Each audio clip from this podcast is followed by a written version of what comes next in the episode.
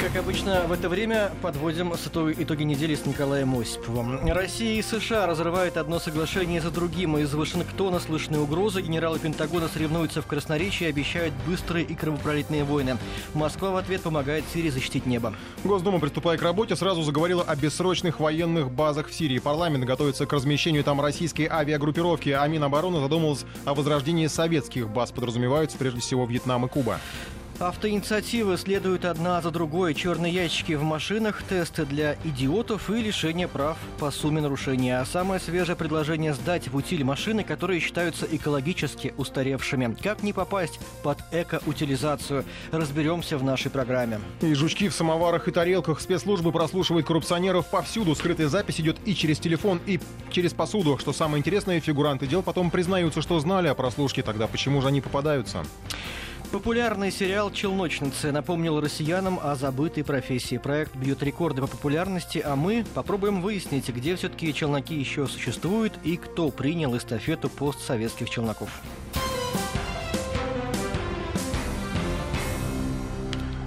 Итак, на этой неделе Вашингтон ушел от диалога. Разорвано соглашение о ядерном сотрудничестве, больше нет контактов по Сирии, совместного решения сирийского вопроса не получилось. Москва заявляла, что готова к возобновлению сотрудничества в любой момент, но Вашингтон ответил угрозами. Вот несколько цитат. Начальник штаба американских сухопутных сил генерал Марк Милли, несмотря на все наши проблемы, несмотря на все, что мы делали, мы остановим вас и мы побьем вас так, как вы не были биты никогда раньше. Генерал-майор Уильямс Хикс заявил, что успехи успехи России и Китая в военном строительстве и в создании новых технологий вынудили Белый дом начать подготовку к войне таких масштабов, которых американская армия не видела со времен Корейской войны.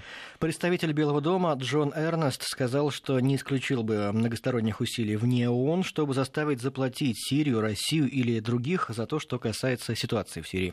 Ну и весь поток эмоций и резких воинственных высказываний вполне объясним. Москва заявила о готовности защитить сирийское небо. Противоракетные комплексы помогут предотвратить так называемые ошибочные бомбардиров, бомбардировки, когда авиаударом со стороны западных сил подвергалась сирийская армия. Тезисы Москвы о том, что речь идет исключительно об оборонительном вооружении, Вашингтон не воспринимает, хотя еще недавно Белый дом уверял весь мир, что европейская система ПРО это тоже только оборона. На связи со, с нами политолог Павел Светенков. Павел Вячеславович, здравствуйте. Добрый вечер. Но вообще э, такая риторика уже начинает пугать, что действительно возможно какие-то военные столкновения между Россией и США.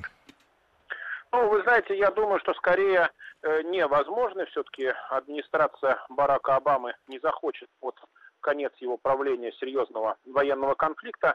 Кроме того, любой прямой конфликт, любой серьезный кризис сказывается на шансах Хиллари Клинтон на избрание президентом США. Для демократов важно, что их, в отличие от э, предыдущей администрации, от администрации Буша-младшего в мире, любят, и э, Барак Обама воспринимался в какой-то момент как миротворец, поэтому настоящий кризис им не нужен. Но вместе с тем, поскольку нынешняя администрация очень сильно связана с ближневосточными государствами, такими как Саудовская Аравия и Катар, э, для них важно э, попытаться в последний момент, э, когда уже срок президентства Обамы завершается, все-таки покончить с Асадом, потому что заказ политический всегда был именно на это. Поэтому они пытаются с помощью угроз и шантажа реализовать свою цель, понимая, что у Обамы уже лично мало времени, а у нового президента будет э, иная э, внешнеполитическая повестка, иная команда, и он, может быть, будет не столь заинтересован в свержении Асада, как нынешняя администрация. А вот было э, среди всех этих воинственных заявлений генералов было такое обращение Керри к российскому народу. Его прям по социальным сетям сейчас цитируют направо и налево. Что вот вы, если смотрели его, что это было? Какое-то странное оно было на фоне всех вот этих угроз, а, такой призыв, что вот мы такие хорошие и НАТО никому не угрожает? Вы знаете, ощущение такое, что Керри а, а, оправдывается. Дело в том, что э, администрация Обамы уходит, следовательно, уходит со своего поста. И Керри, и э, за провалы во внешней политике должен кто-то отвечать. Обама, как первый чернокожий президент, и при этом достаточно популярный, вряд ли отвечать будет. Значит, все могут свалить на госсекретаря. И смысл выступления Керри в том, что в своей политике э, США не совершали ошибок, а в том, что США отстаивали свои ценности это совершенно другое дело, и значит, выходит, э, американская дипломатия не могла поступать иначе, ведь она отстаивала американские ценности. По сути, мне кажется, что это заявление хотя и направлено в адрес российской аудитории, предназначено скорее американским элитам, то есть оно должно продемонстрировать, что э, лично Керри делал все, что мог, не ошибался, отстаивал американские ценности, значит, винить за провалы в внешней политике его нельзя. Э, я думаю, что это такое, такая попытка оправдаться. То, что там теперь в Сирии находятся наши комплексы ПВО, и, судя по всему, они довольно так, ну, если выражаться простым языком, пуганули, конечно, видимо, Запад. А, вот их слова, их эмоции сейчас, понятно, они выплеснулись. Э, как, какие-то действия, не знаю, встречные от них стоит ожидать, я не знаю, может быть, усиление своих группировок. И с нашей стороны э, вот, вот эта вот тактика зеркальности, ведь мы как раз сегодня об этом говорили, э, в, том, в, том, в частности, генерал Коношенков э, практически ответил так же, как американцы отвечали по поводу своей европейской ПРО, это оборона. То же самое он сказал по поводу наших комплексов ПРО. А в чем еще вот эту тактику зеркальности можно было бы нам, допустим, применить? Ну, не знаю, ну, как э, ответить так, как э, они нам отвечают постоянно? Ну, посмотрим. Вот отменили плутониевую сделку. Вот, может быть, это э, тактика зеркальности. Потому что американцы, напротив, сейчас действуют э, гораздо хитрее. Они от прямого насилия в Сирии, насколько я понимаю, отказались после появления там наших э, комплексов. Но они пытаются действовать через европейцев. Германия грозит санкциями. В итоге получается, что может обостриться наш конфликт с Европой, а американская администрация будто бы ни при чем. Специально вбрасывается информация, что Обама, дескать, лично против санкций, но вот злая Германия. То есть тут они э, предпринимают такой обходной маневр, достаточно интересный, грозя, грозя новыми санкциями, не решаясь э, нанести военный удар, потому что это может вы, вызвать открытую войну. То есть э, Обама продолжает давить, и давить э, с точки зрения дипломатии достаточно изысканно, из, изощренно. Другое дело, что Россия, по-моему, уже серьезно э, рассердилась и не поддается на это давление. Ну вот сейчас уже обсуждают э, вопрос о присутствии нашей авиагруппировки там. Сейчас вот идут сообщения срочные о том, что с конца июля связь авиабазы, нашей авиабазы с группой США в Омане прекращена. То есть это, видимо, речь об обмене информации, э, о том, что зафиксировано более 2000 нарушений перемирия, умеренной оппозиции, случаев нарушения перемирия. Наша авиагруппировка, наши комплексы ПВО, которые там будут. Как-то еще Россия может усилить свое присутствие там? Есть ли в этом необходимость или, может быть, это просто то, то что сейчас есть, это уже достаточно? Ну, то, что сейчас есть более чем достаточно, мне кажется, что все-таки решить э, ситуацию должны сами сирийские войска, Асад, потому что влезать туда еще и сухопутными войсками, это значит завязнуть, и кроме того, это вызовет, естественно, воспоминания об, об Афганистане, вызовет существенные расходы, которые вряд, вряд ли современная российская экономика себе может э, позволить. Так что тут, мне кажется, мы должны помогать сирийцам, но все-таки э, в открытую влезать э, в ситуацию не надо, потому что даже США в свое время при э, их могущественной экономике э, все-таки серьезно обожглись в Вьетнаме, пытаясь напрямую помогать правительству Южного Вьетнама. Мне кажется, что нам тут надо делать, действовать по доверенности, то есть помогать сирийскому правительству, но не заменять сирийское правительство. Спасибо, Спасибо большое. большое. Политолог э, Павел Станков был с нами на связи. Мы сейчас еще добавим э, сообщения, которые поступают от Министерства обороны э, о том, что США добились прекращения огня в Сирии только от части умеренной оппозиции. Но тут мнение о результативности всех действий, которые предпринимал Вашингтон. И еще как раз вот о нарушениях со стороны э, умеренной, так называемой умеренной оппозиции. Их было несколько тысяч, и за, в результате вот этих вот бомбардировок погибло 13,5 тысяч э, военнослужащих сирийской армии. Это тоже вот такой э, результат, ну, в, в, в частности, мер, которые предпринимал Вашингтон. Ситуация в Сирии стала одной из первых тем в работе новой Госдумы. На этой неделе депутаты приступили к своим обязанностям и начали разрабатывать законопроект, согласно которому Россия будет бессрочно использовать военные базы в Сирии для размещения авиации. Сейчас на сирийской территории находятся две российские военные базы в Тартусе и Латаке. Первая открылась еще в 1971 году прошлого столетия, вторая в 2015 году. Кроме того, Россия использует вспомогательные аэродромы в Хомсе и Пальмире. Кстати, в Хомсе не исключено создание еще одной российской авиабазы. Кроме того, в Минобороны предлагают предлагают вернуть российское военное присутствие на Кубу и во Вьетнам, то есть вновь открыть те военные базы, которые были закрыты вскоре после распада СССР. Кстати, у США по всему миру разбросаны более 800 баз, у России 9. На прямой связи с нами историк, член Центрального совета военно-исторического общества Армен Гаспарян. Армен, здравствуй. Приветствую. Ну вот если возвращаться к нашим а, базам, ну это было все-таки так и накладно, и дорого. Понятно, что сейчас, может быть, как раз об этом, наверное, и будут говорить. Но, э, наверное, стоит понимать, что прежде всего, наверное, речь, конечно, идет тут о Вьетнаме и о Кубе. Правильно же?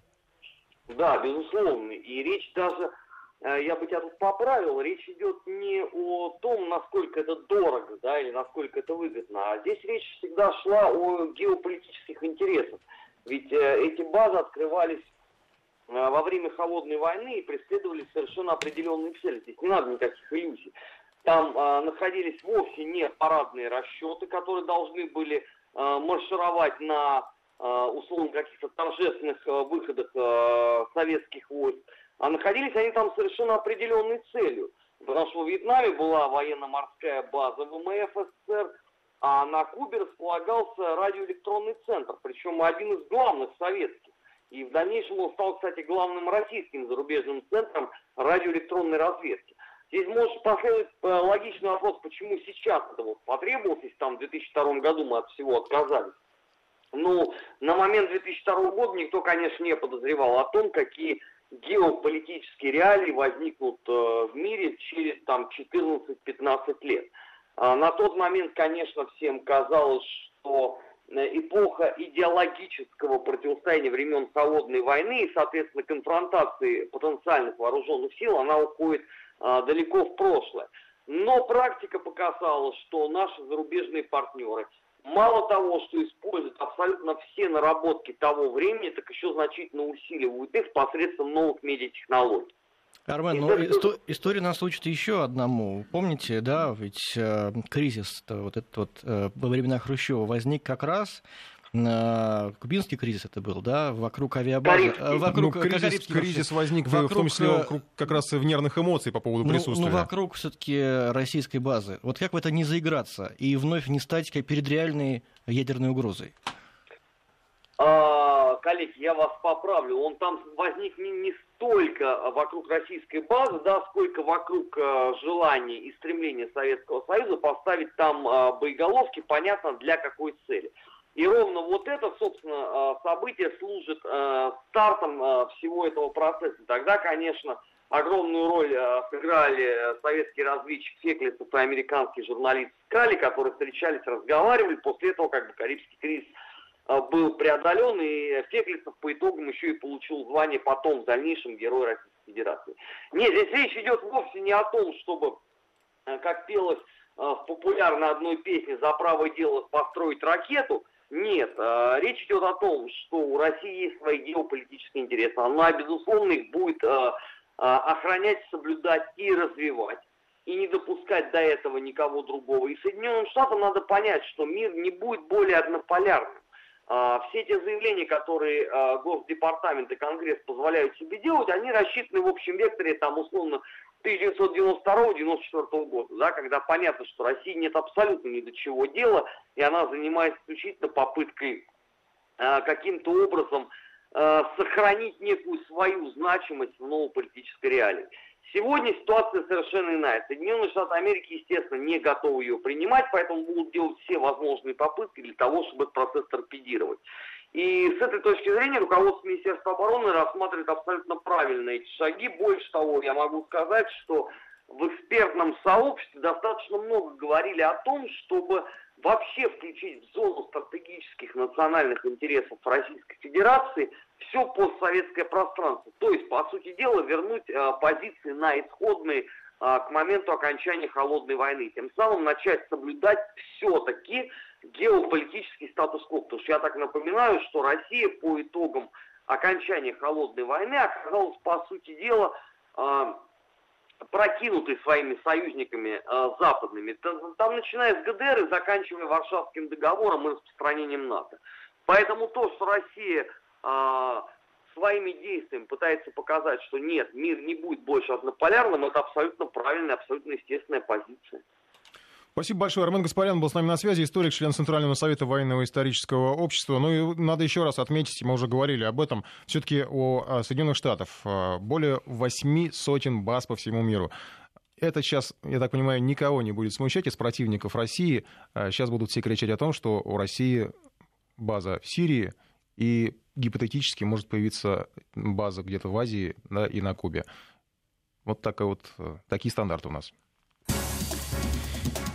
Автоинс... И автоинициативы на этой неделе буквально штурмовали сознание россиян и, видимо, будут и дальше штурмовать уже кабинеты новой Госдумы. Среди предложений изменить разметку перекрестков и жестко наказывать за выезд за стоп-линию.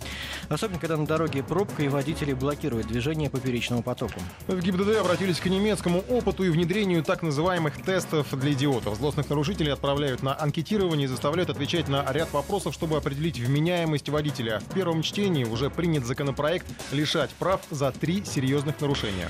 Еще одна инициатива этой недели – установка черных ящиков в автомобилях. Прибор позволит фиксировать технические параметры машины, следить за ее перемещением и в идеале контролировать нарушения ПДД, которые допусти, допустит водитель. Но ну, а самая свежая и спорная идея из автосферы – это предложение утилизировать все автомобили классом ниже, чем Евро-4. В Комитете Госдумы по транспорту считают, что это решит проблему вредных выбросов, повысит экологические показатели транспорта. Эксперты уже прикинули, что под утилизацию может попасть огромное количество машин в России, немногие ездят на новых автомобилях, и вторичный рынок у нас развит очень сильно. Если авто не соответствует классу Евро-4, ее придется как-то либо переделывать, либо выкидывать. И, судя по всему, выкидывать придется многое, поскольку переделка абсолютно не подходит для целого ряда марок, в том числе для советской классики. На связи с нами главный редактор журнала «За рулем» Максим Кадаков. Максим, здравствуйте. Павел, Руслан, добрый вечер. Э, вот э, машины, которые ниже классом, чем Евро-4, это какие марки-то, например? Думаю, много автомобилей. У нас э, первый автомобиль, если я э, правильно сейчас помню, если я не ошибаюсь, который была разработана изначально под Евро-4, это была э, Гранта насколько я помню. Угу. Вот. И то есть э, все, что моложе, то, по разработке, то, в общем-то, либо потом дорабатывалось, либо когда не, не, не было доработано, выпускалось. Поэтому вот эта идея, она ну, показывает, что наши законотворцы, да, это люди, которые на миллионы или, не знаю, на миллиард денежных парсеков отстоят от э, реальной жизни и вообще не представляют себе, как народ живет, на чем он ездит, чем он дышит, да, в прямом и переносном смысле. Потому что они хотят, чтобы народ дышал свежим воздухом. Без оксида азота. А, прекрасно, да. То есть э, получается, что э, на наших бесконечных просторах вот едут УАЗики, которые в свое время там и, голова, и головастик этого буханку, да, и хантеры хотели, когда-то хотели снять с производства, потому что не было возможности тоже дотянуть их до, до соответствующих норм и по безопасности, и по, по выбросам, да. Вот представляете, да, вы, вы живете в, в Сибири, там на, на тысячи километров не так много автомобилей, да, и вы только на этом УАЗике там можете проехать. Вам что, надо его утилизировать или отдавать бешеные деньги за передел? И переделать-то невозможно. То есть люди даже не понимают, что нужно сделать в автомобиле, что, чтобы автомобиль соответствовал Евро-4, Евро-5, там, тем более уж там более высоким. Это надо там массу систем поставить. Это, ну, это, во-первых, это невозможно, во-вторых, это дорого. И а кто будет за это платить? Это абсурд. Я вот сейчас предложу, пока мы с вами беседуем, нашим слушателям написать на портал 5533 в начале слова «Вести» э, свое мнение. Вы вообще, когда покупаете машину, смотрите на ее экологический класс? Вообще вас это волнует? Э, как-то, не знаю, параметр вы узнаете, что это за машина? И поэтому, собственно, и к вам тоже, Максим, вопрос. Вот у нас люди-то вообще, мне кажется, этим не интересуются. Я, например, сам не знаю, какого у меня класса машина. Большому счету, да, не интересует. Это не значит, что мы не должны людей образовывать, это не значит, что мы должны бороться, не должны э, бороться за, а, за экологию и так далее. Это все очень важно. И в мегаполисах это вдвойне важно. Но, во-первых, бороться государство должно по, начинать все-таки с себя. В первую очередь, я имею в виду, что а, есть государственные структуры, э, которые должны либо принимать какие-то решения, либо исполнять какие-то решения. Мы даже по бензинам, у нас была большая проблема, да, то есть мы, мы даже класс, пятый класс, который условно, условно соответствует там, да, автомобилям Евро-5, ввели только вот с, с 1 января этого года, а там кое-где еще и с 1 июля, да, отсрочка. То есть у нас мы, мы отстаем даже в принятии принципиальных решений, потому что у нас есть сельское хозяйство, которое что-то просит, есть военные, которые что-то просят, давайте еще чуть-чуть повыпускаем вот такое-то топливо. Это комплексная проблема. И вот сейчас вдруг кому-то пришло в голову одним росчерком пера сказать, что, ребята, вот если у вас старая машина, кормилица ваша, или, я не знаю, единственный транспорт в семье, который вы купили 15 лет назад, да, вы, извините, вы отдайте ее на утилизацию. Это, э, во-первых, а во-вторых, извините, у вас автомобиль, вы, вы, может быть, купили гранту Евро-4, но она пришла в такое, может быть, за несколько лет состояние по разным причинам, в том числе потому, что вы заправляли ее некачественным топливом, так, которое продается на наших АЗС. Она уже не соответствует Евро-4, там может быть уже Евро-3 реальных или Евро-2. Понимаете? То есть начинается уже с госструктур, с, с э, государственных, которые, ну, например, в Москве это, допустим, с автобусных парков. Давайте сначала перейдем всю коммунальную технику, потому что по выбросам э, NOx, дизели, это же просто... Вы за дизельным автомобилем хоть раз в жизни каждый ведь ездил, да? Это же жуть. Максим, это но с другой стороны, э, авторынок сейчас находится в упадке. Мы помним, помним, какой толчок был, когда утилизировали старые автомобили, давали 50 тысяч за них. Может быть, здесь, если грамотно разработать программу, не просто так, а ну-ка сдай машину, не получи ничего, а как это компенсировать, что-то выплачивать, может быть, это станет, наоборот, толчком для того, чтобы авторынок э, со дна-то как-то всплыл? Ну, во-первых, для этого нужны деньги, а сейчас, как мы знаем, правительство уже думает о том, чтобы все-таки э, отрезать, да, пока все эти программы стимулирования продаж. Э, если не отрежут, то сколько вам дадут за, за машину Евро-2, которую вы сдадите? Те же 50 тысяч рублей. Правда, если государство будет вам оплачивать утилизацию этого автомобиля. Ну, 100, это предел, это самый потолок. Это все, что вы за этот автомобиль получите. Я, я уверен, что львиная доля тех людей, которые ездят на старых машинах, не готовы сейчас отдать свой, свой единственный автомобиль в семье, получить за него 100 тысяч, добавить еще 300-400 тысяч и купить, условно говоря, там Весту, допустим, да? Нет, ну это может, не принудительно, например, а добровольно. Хочешь, отдавая свою машину и получая компенсацию. Да, 50 тысяч рублей, как да. сейчас, да? Ну, не сейчас, сейчас ну, такого уже нет же, да? Закрыли же эту программу. Или есть? Я даже не знаю. Но она обработана. Нет, нет, нет, реши, решений пока, пока по всем программам нет. То есть все равно есть льготное кредитование. Это, пока решений нет, пока только это обсуждается. Mm-hmm. В добровольном порядке, да, это неплохая идея, действительно. Я готов с этим согласиться, mm-hmm. если она будет по-человечески разработана, и если будет отвечать не интересам чиновников, которым, которые стали не с той ноги сегодня утром, а все-таки интересам автомобилистов, извините меня, налогоплательщиков. У нас вот из Краснодарского края пишут, э, я считаю, справедливое замечание по поводу грузовиков. У нас же грузовики-то, но ну, это огромное количество, целое, ну, не знаю, это колонны по России ездят, с, они, у них точно не евро там 3 и не евро 4, это же они, да, они дымят, абсолютно. так, что... Да и автобусы ну, тоже многие.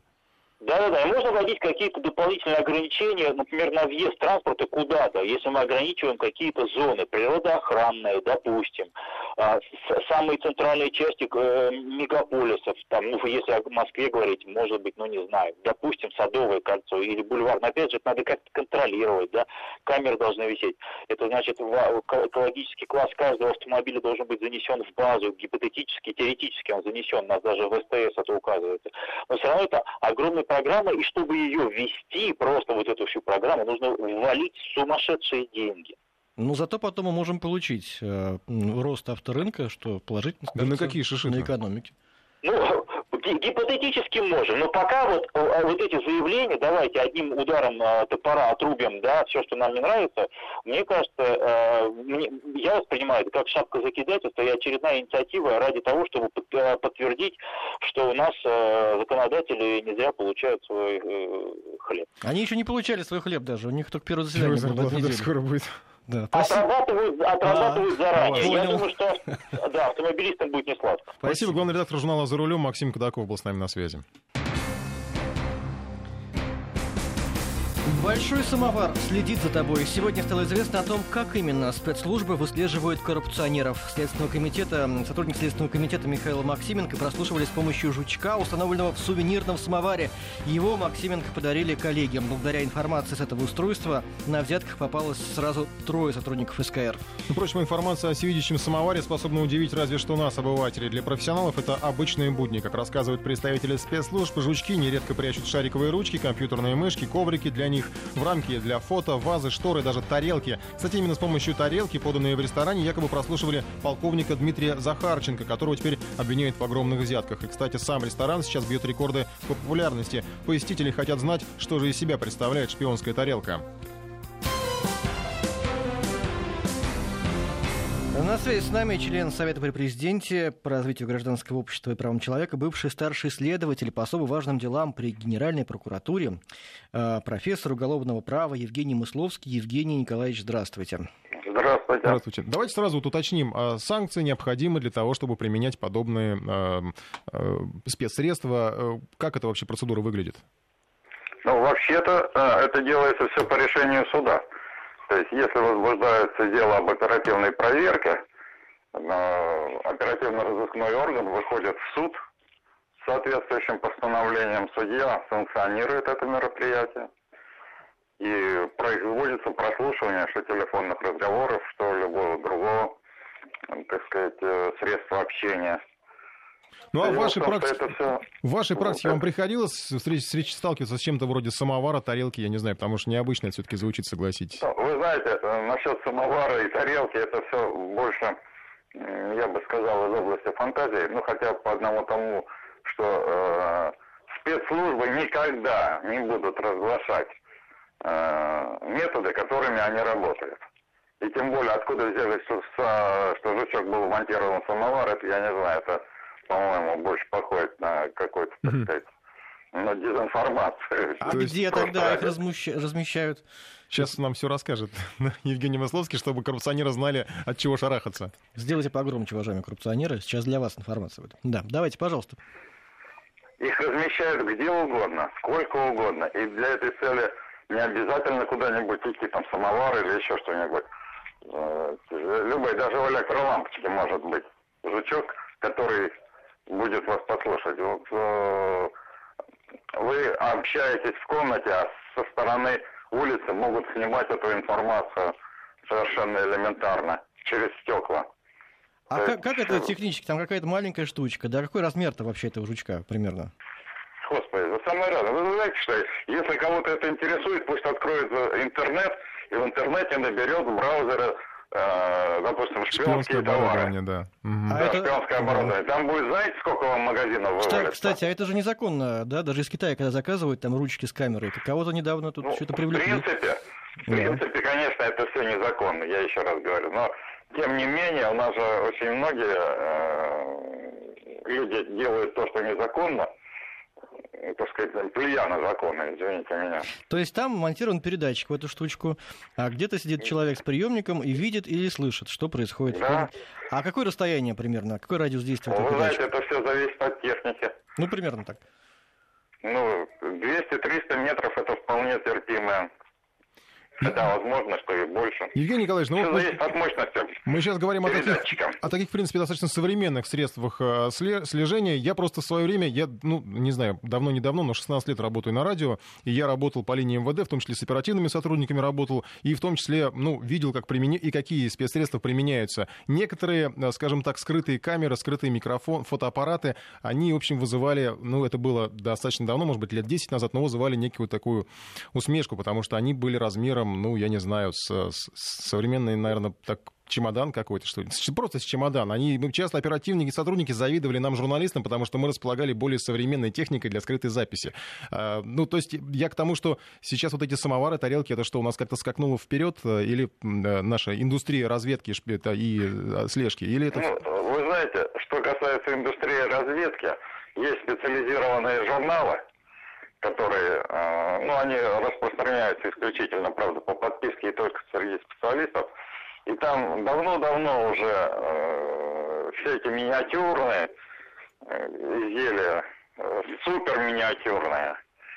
И весь вопрос ведь заключается не в размере самого изделия, как в размере э, питания сколько вот э, будет в таком вот миниатюрном изделии, будет сколько может быть батарейка, которая будет подавать э, электропитание. А, кстати, где производят эти штуки? В России производят такие? И в России производят, есть специальные институты, Ну, в Китае которые больше. занимаются этим. Специальное производство. Понятно, спасибо это, большое. в да. этом же нет ничего удивительного. Это, в принципе, принятая во всем мире практика. Знаете, удивительно другое, что человек, э, который особенно работает в Следственном комитете, там, или вот этот главный по взяткам, которого задержали, да, они же знают тоже об этих методах оперативной работы. То есть они знают, что за ними тоже могут следить. Однако же они почему-то допускают А, такие вы ошибки. знаете, они посчитали себя, э, так сказать, м, Умными слишком, да? неприкасаемыми. Мгм. А вот не Они- так. А у нас э, борьба с они коррупцией. неприкасаемые, все это наглость, дурость. И прежде всего дурость. Понятно. Это полностью потеря чувства самосохранения.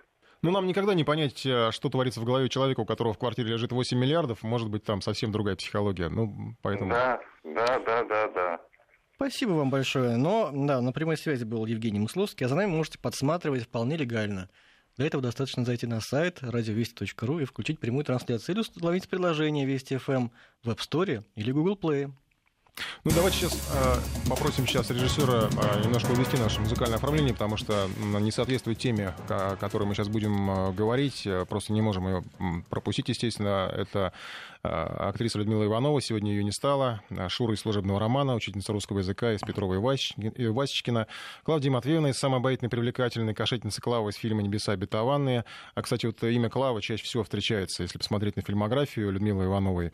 Именно вот как-то вот так получилось, что вот ее персонаж очень много с этим именем. Наверное, потому что это вот какие-то такие простые люди, может быть, они такие люди своего времени. Это вот персонажи, которых она играла всегда. Ее первая роль, кинодебют, состоялся в 1900 1958 году. Фильм «Добровольцы» — это был просто эпизод, роль комсомолки в красной кофте и черном берете на собрании. Людмила Иванова была мастером эпизода. Она блестяще отыгрывала даже самые маленькие роли. Давайте послушаем, какой она запомнится нам, зрителям. Первый этаж, пожалуйста. Минуточку.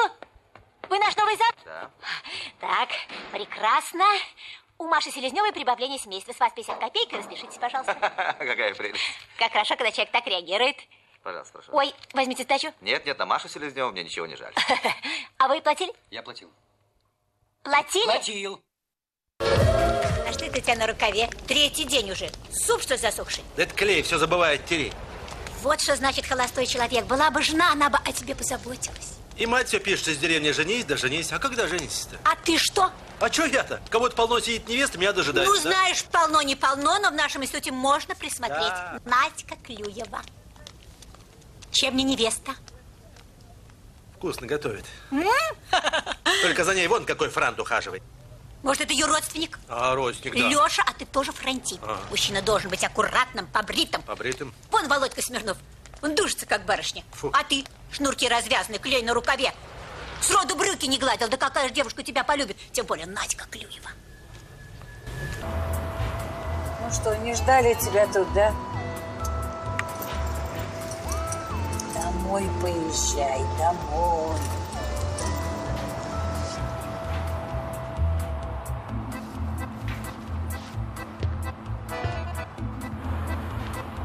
Ну, глупенькая совсем. За счастье в Москву.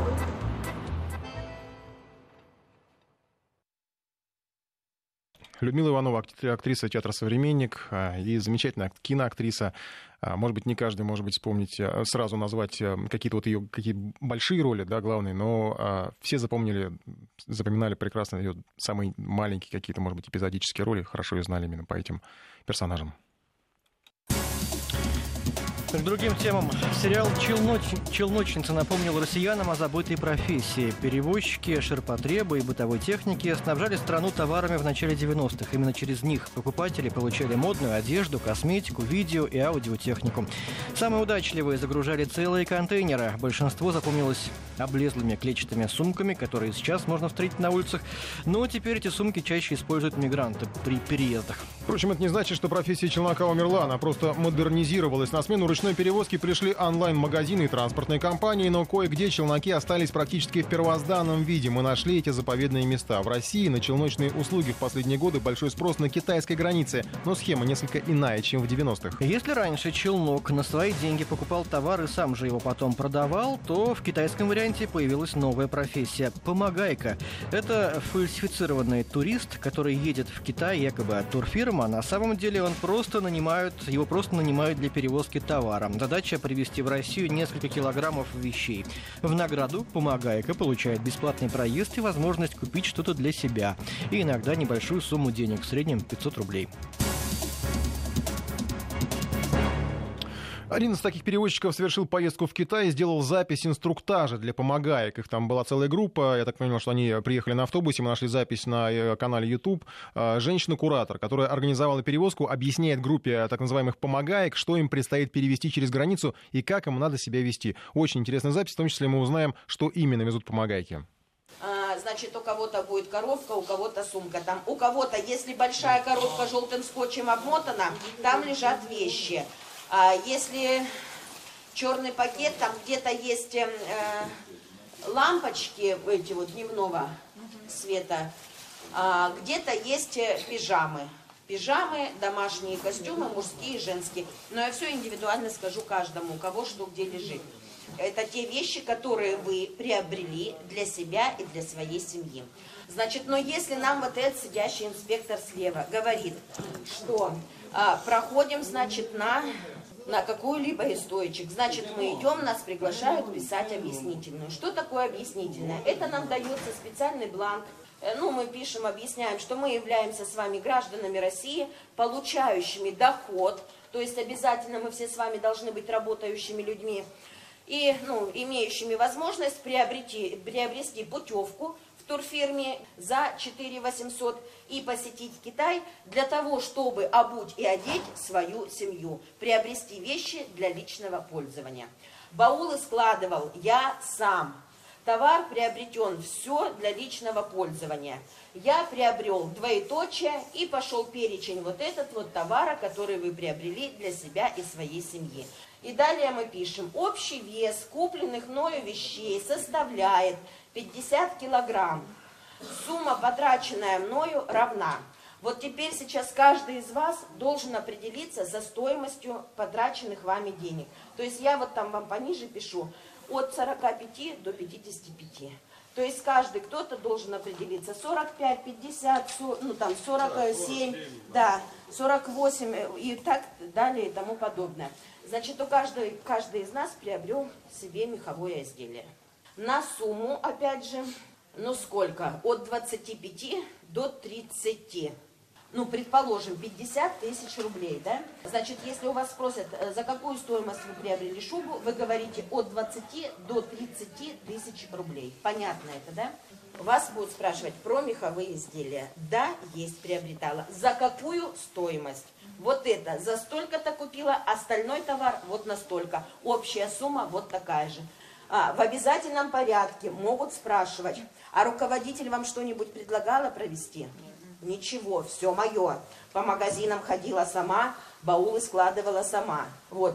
Если спросят вдруг чек, скажете, да вы знаете, я не брала, как бы я ее для себя купила, поэтому зачем мне чек? Мне перед мужем там или Э, отчитываться ну, не надо, поэтому чек я даже и не брала. Если вдруг что-то там, какой-то, ну, какая-то ситуация, не переживайте, пригласят меня, вам ни за что не нужно, ну, как бы отвечать. Ваша главная первостепенная задача, как, э, извините меня, попка-попугай, все для себя, все для личного пользования. Все мое. Ну, такой пример, они как инструктируют этих э, челнок, новых челноков современных. А запись была сделана примерно пару, два-три года назад э, в районе китайской границы. Там есть такой городок Сунь-Фуй-Хэ, если я не ошибаюсь, как раз туда вот они и возят. Кстати, есть такая фраза там, если вот там вдруг окажешься, Руслан, да, если вдруг к тебе подходят и говорят, есть вес, Угу. Знаешь, что это значит? Угу. Это значит, что у человека есть какой-то багаж, который необходимо перевести угу. через границу. То и он тебе за это заплатит. Да? Стоит примерно одна сумка 250 рублей. То есть вот такой а, помогайка, он зарабатывает в месяц где-то там тысяч двадцать пять-тридцать, вот он по сумке, а сумка большая, получается, вот, я, если прикинуть, так вот посмотри, их там э, человек 30, наверное, в автобусе, каждый на 50 тысяч товара, полтора миллиона один рейс. Нормально. Знаешь, сколько компаний, которые это организовала, организовала, она, конечно, тратит там 4 тысячи, где-то вот тур этот стоит, да, там, в районе 4-5 тысяч стоит перевозка туриста, плюс ему там 500 рублей, там, может быть, тысячу платят, да. А, а куратор вот этих вот, которые, видимо, инструктора, она получает, я так понимаю, там уже побольше, там, может быть, 15-20 тысяч за рейс, то есть с каждого человека. А вот они зарабатывают такие деньги. Тут надо отметить, что шубы сейчас ввозить, конечно, могут, но продавать их будет сложно, поскольку новое требование – это электронный учет и чипирование таких товаров. Именно из-за большого потока контрабанды из Китая. Ну а мы нашли еще одну точку на карте, где челночный бизнес не умер. Это соседняя Украина. Там для многих такая доставка товаров – единственный способ выжить и заработать. Э, нам поможет вот, а, а, а, понять, чем там сейчас занимаются челноки. Наш коллега Владимир Синельников, он с нами на связи. Владимир, здравствуйте. Добрый вечер. Действительно не умер челночный бизнес на Украине? Да, действительно, он не умер, и он во многом имеет сходство с тем, о чем вы только что рассказывали на китайской границе, но есть специфика. Э, дело в том, что граждане Украины, когда они выезжают за границу, они имеют право вывести с собой товаров или ввести с собой товаров беспошлино на 200 евро. Неважно какой это вес, важно, что это должно не превышать 200 евро по оценкам украинской таможни. Это и России касается, и, да? Или как? И Россия, в том числе угу. и России касается, но дело в том, что давайте сразу выясним, она на границе с Россией такой торговли сейчас нет, потому что угу. запрещен упрощенный переход, и, соответственно, раньше этот бизнес был, но два года назад, уже два года, он фактически прекратил свое существование. А откуда и что везут? Этот бизнес существует Э, значит, этот бизнес существует на границе с Белоруссией, на границе со странами Европейского Союза. Причем он построен на принципе, из Украины везут то, что дешевле на Украине, а из э, Европейского Союза, из страны Европейского Союза из Белоруссии завозят то, что дешевле в Беларуси, нежели на Украине.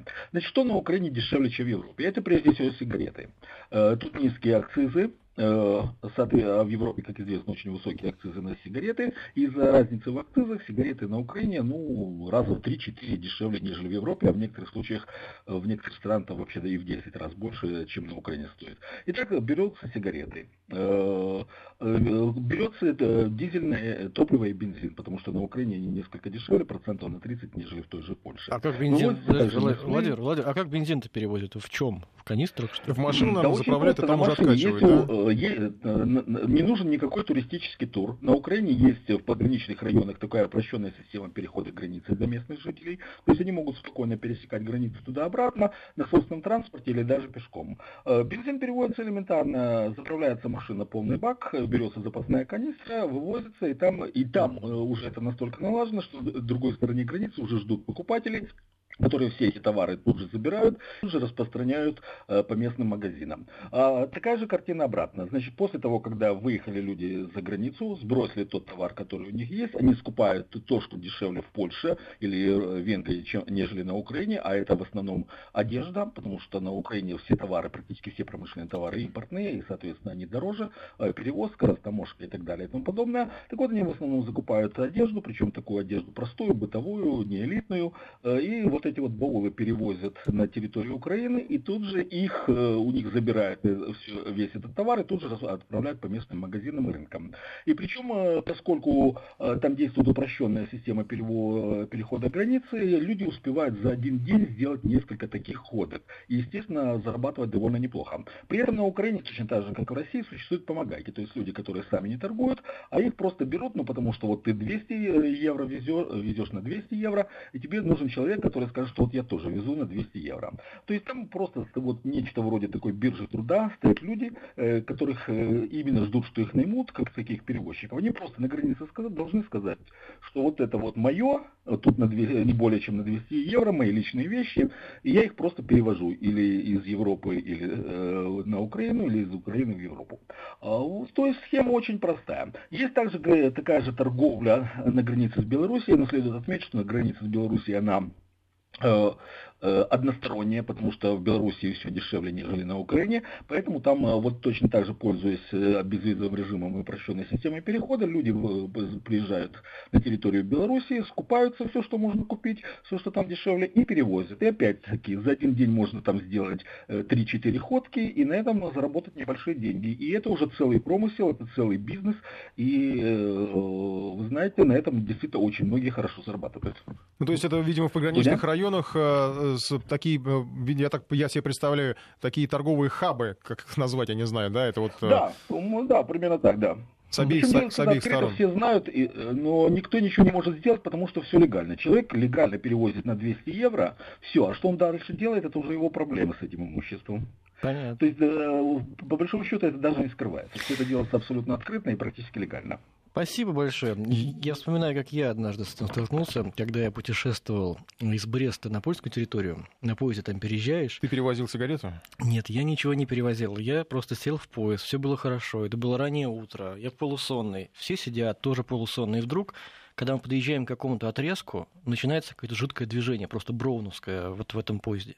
Все начинают бегать э, какими-то сумками, подбегают к окнам, открывают их и выкидывают эти сумки на улицу. А там уже поджидают люди, которые подбирают этот товар. Таким образом они перевозили сигареты.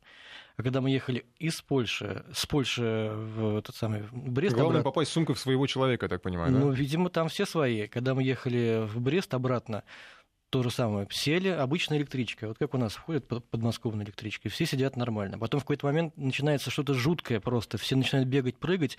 Оказывается, вошла проверка. И эти челноки начали прятаться где угодно. Они, некоторые сбивались под сиденье прямо. Хотя это невозможно, казалось бы, в электричке. Забивались. Некоторые запрыгивали вот на эти вот полки, которые в электричке есть для чемоданов вверху. Там как-то они скрючивались. Но я, это... такую, я такую картину я видел, не, знаешь, я, где? Я, я, я такую картину видел, я тебе скажу, где. В Москве такую картину видел. А, правда, это было достаточно давно, где-то в нулевых годах, э, начало, не знаю, там, третий, четвертый год. Э, я с, со, с коллегами пошел на Ярославский вокзал, там какая-то по работе что-то было такое, ну, связанное с поездом номер один, который Москва-Владивосток. И в этот же момент, когда отправился поезд Москва-Владивосток, или приходил, я уж не помню, помню. Угу. На соседнем пути а, подъезжал поезд, по-моему, это был Москва-Улан-Батор, вот поезд. Так. А, подъезжает шикарный поезд, на самом деле, вылизанный, чистый. Оттуда выходят э, девушки, как вот стюардессы с белыми перчатками, э, азиатки, э, стройные, красивые. Вот, ну, не, это не, не, в общем, не такой зачуханный плацкарт какого-нибудь, не знаю, какой-нибудь страны третьего мира, тем более не индийский, да, прям вот шикарно все сделано. Но поезд еще не успел подъехать, в открытые окна начинают прыгать э, какие-то мигранты, прямо вот, пока угу. он еще подъезжает. Закидывать свои сумки, вот как ты говоришь, баулы, прыгать на верхней полке. Я спрашиваю проводников наших э, с поезда номер один, вот Владивостокского, а что происходит? Они говорят, так они так места занимают там. Хм. А, потому что, оказывается, есть вагоны для них, есть вагоны для а, вот, местных каких-то, видимо, торговцев. И э, что еще более удивительно, я узнал, в то время в Москве действовал Черкизон, они в Чер... на Черкизоне закупали товары, потому что они были дешевле всего. И пока ехал поезд, они в городах продавали с поезда товары. Обычно по путешественникам продают товары. Они с поезда продавали кроссовки, сумки очень дешевые. И вот так ехали, видимо, там вот до своей Монголии, а потом уже обратно. Вот такие вот эм, э, такие истории с челноками. Действует ли этот сейчас поезд, я не знаю. Вернее, конечно, он действует, но кто-то ездит там или нет, я не знаю.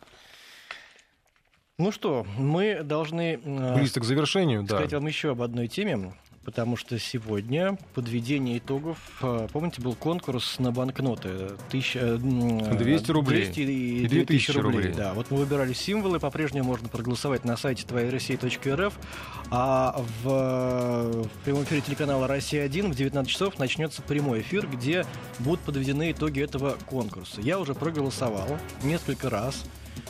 Потому что можно с помощью смс авторизовываться. Да, сейчас уже на сайте уже голосование, да. по-моему, закрыто, закрыто уже на, на только смс, да. Вот если открыть сайт, сейчас мы попробуем его откроем, да, выбор закрыто. символов.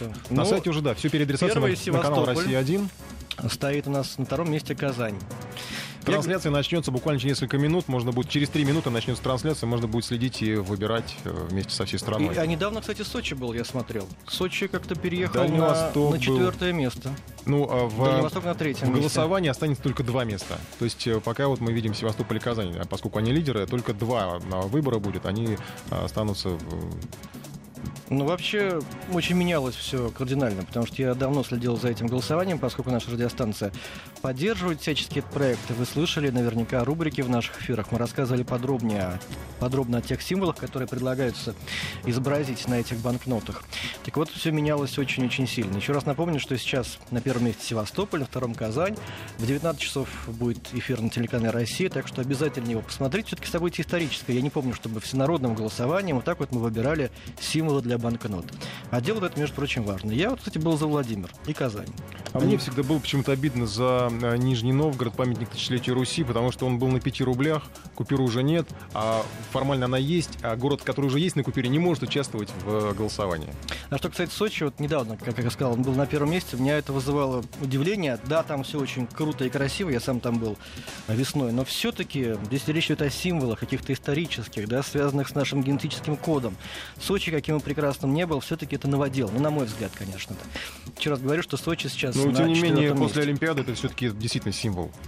Символ. Но ну, как-то вот привыкли мы, что на купюрах что-то такое историческое, к чему-то новому. историческое изображается обязательно. Это история.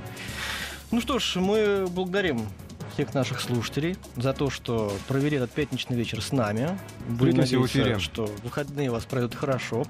И э, постараемся встретиться ровно через неделю. И не забудьте еще раз посмотреть э, телеканал «Россию», включить. Вот уже в 19 часов будет подведение итогов конкурса на символы банкнот.